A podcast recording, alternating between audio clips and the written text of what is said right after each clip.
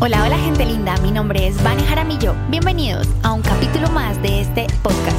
Gracias por estar aquí escuchándome en Detrás de una vida radiante. En el capítulo de hoy veremos cómo el éxito puede ser confundido con muchas cosas y te daré 10 ideas que considero son elementales para construir una vida exitosa, una vida radiante. Esta es la historia de Ruth. Ruth era una mujer a la que le importaba mucho el dinero. No siempre había sido rica, cuando era niña había vivido con muchas dificultades y tuvo que esforzarse mucho más ganándose cada centavo desde que su ex esposo la dejó con sus tres hijos. Vivía en el Alto, la segunda ciudad más poblada de Bolivia.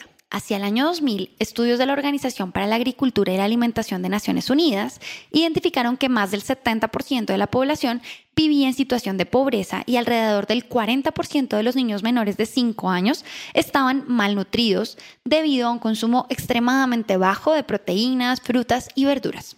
Entre esos niños estaban los hijos de Ruth, a quien le había correspondido ser madre soltera de esos tres pequeños. Por esa época, el gobierno municipal del Alto desarrollaba un proyecto que promovía la producción de verduras durante todo el año en huertas familiares, con el fin de reducir la pobreza y desnutrición. Así que Ruth pensó en su situación actual y decidió sumarse a ese proyecto. Ruth empezó ayudando a pequeños emprendedores de huertas urbanas, aprendió el proceso de siembra, permacultura y paisajismo comestible. Era tan dedicada que resultó administrando una de las huertas que más había crecido, Siempre donde trabajaba, ahorraba. Después de años de trabajo, pagarle estudios a sus hijos, sacándolos adelante como madre soltera, y haber ahorrado suficiente dinero, pudo construir su propia huerta familiar y urbana. Había acumulado muchos conocimientos, estaba en total capacidad de administrar muy bien su huerta, vendía los vegetales de su huerta e incluso también vendía los huevos de sus gallinas.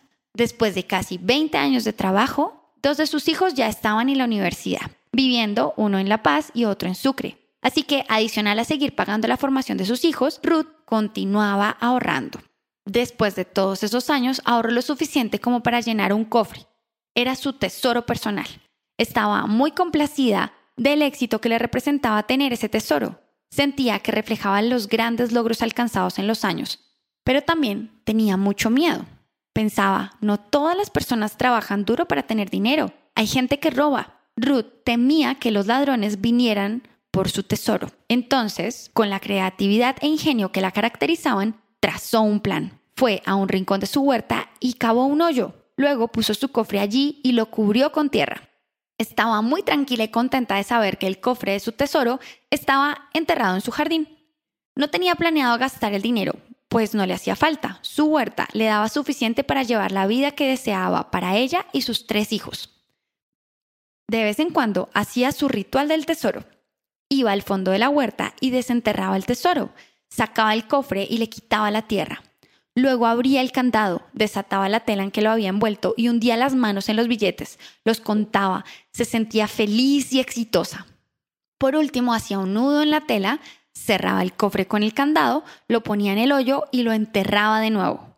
Un día, cuando fue a admirar su tesoro, descubrió algo terrible. Alguien lo había desenterrado. El cofre ya no estaba y en su lugar no había nada más que un agujero.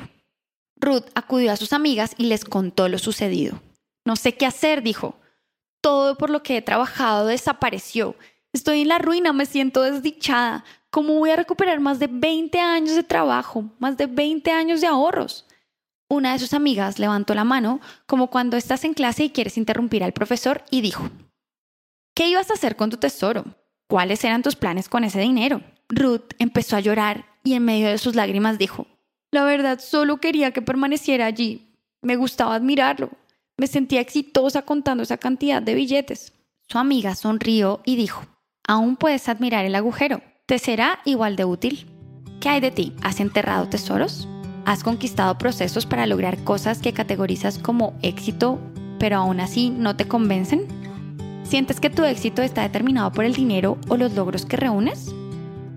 Hay un conflicto en el que muchos hemos entrado y es la confusión entre éxito, tener dinero y avanzar en lo que parecen nuestros objetivos, pero son aquellos impuestos por la sociedad o por nuestra familia. Quizá Ruth solo acumuló billetes, o el logro de ser una madre soltera que saca adelante sus tres niños, o conseguir un terreno, o todo. O también pudieron haber sido solo títulos académicos o experiencia laboral o bienes raíces. Y el punto no es que eso esté bien o mal, no, no es que esté bien o mal acumular cosas. El punto al que quiero llegar es que en ocasiones ponemos nuestra visión de éxito en solo esas cosas. Personalmente pienso que lo más importante es que contribuya a nuestra felicidad. Todo lo que hagamos nos debe hacer felices, nos debe hacer sentir felices. Hoy quiero proponerte evaluar el éxito desde estas 10 perspectivas. Primero, experimenta una profunda conexión con Dios. Segundo, cada día haces lo que te hace feliz, cumples tu propósito. Tercero, tienes salud perfecta o te enfocas en sostenerla. Cuarto, cuidas de tu mente, procuras entrenar tu mente pensando radiante. Quinto, tienes conciencia emocional y te enfocas en responsabilizarte de tus emociones para comprenderte y así a los demás. Sexto, dedicas tiempo para servir y ayudar a otros. Contribuyes de alguna manera a que este sea un mundo mejor. Séptimo, sostienes una relación confiada y segura respecto a tu dinero y tus finanzas. Octavo, te profesas el mismo amor que a los demás. Noveno, aprendes y creces constantemente. Décimo, estás presente, aquí y ahora. No quiero decir que tengo la verdad absoluta, es válido que añadas lo que para ti sea éxito a esta lista. Y que cada día camines con pasos incansables para llegar allí, a ese lugar en donde te piensas y visualizas, en donde te sientes radiante. Sigue adelante, soñar es el primer paso y caminar hacia allá diariamente es la dicha completa. Te lo digo por experiencia. ¡Qué emocionante que estemos terminando un capítulo más! Me encanta tenerte aquí, me fascina que hayas prestado tus oídos este ratito y hayas podido escucharme. Así que yo sé que esto te encantó. Por favor, dale like y déjame un comentario para saber que lo escuchaste. Compártelo con tus amigos. Seguro a alguien le va a funcionar esta historia o la necesita escuchar. Y lo más importante de todo, lo más importante del mundo mundial, es que vayas rápido a manejaramillo.com y te registres en la lista de temas que más te llamen la atención.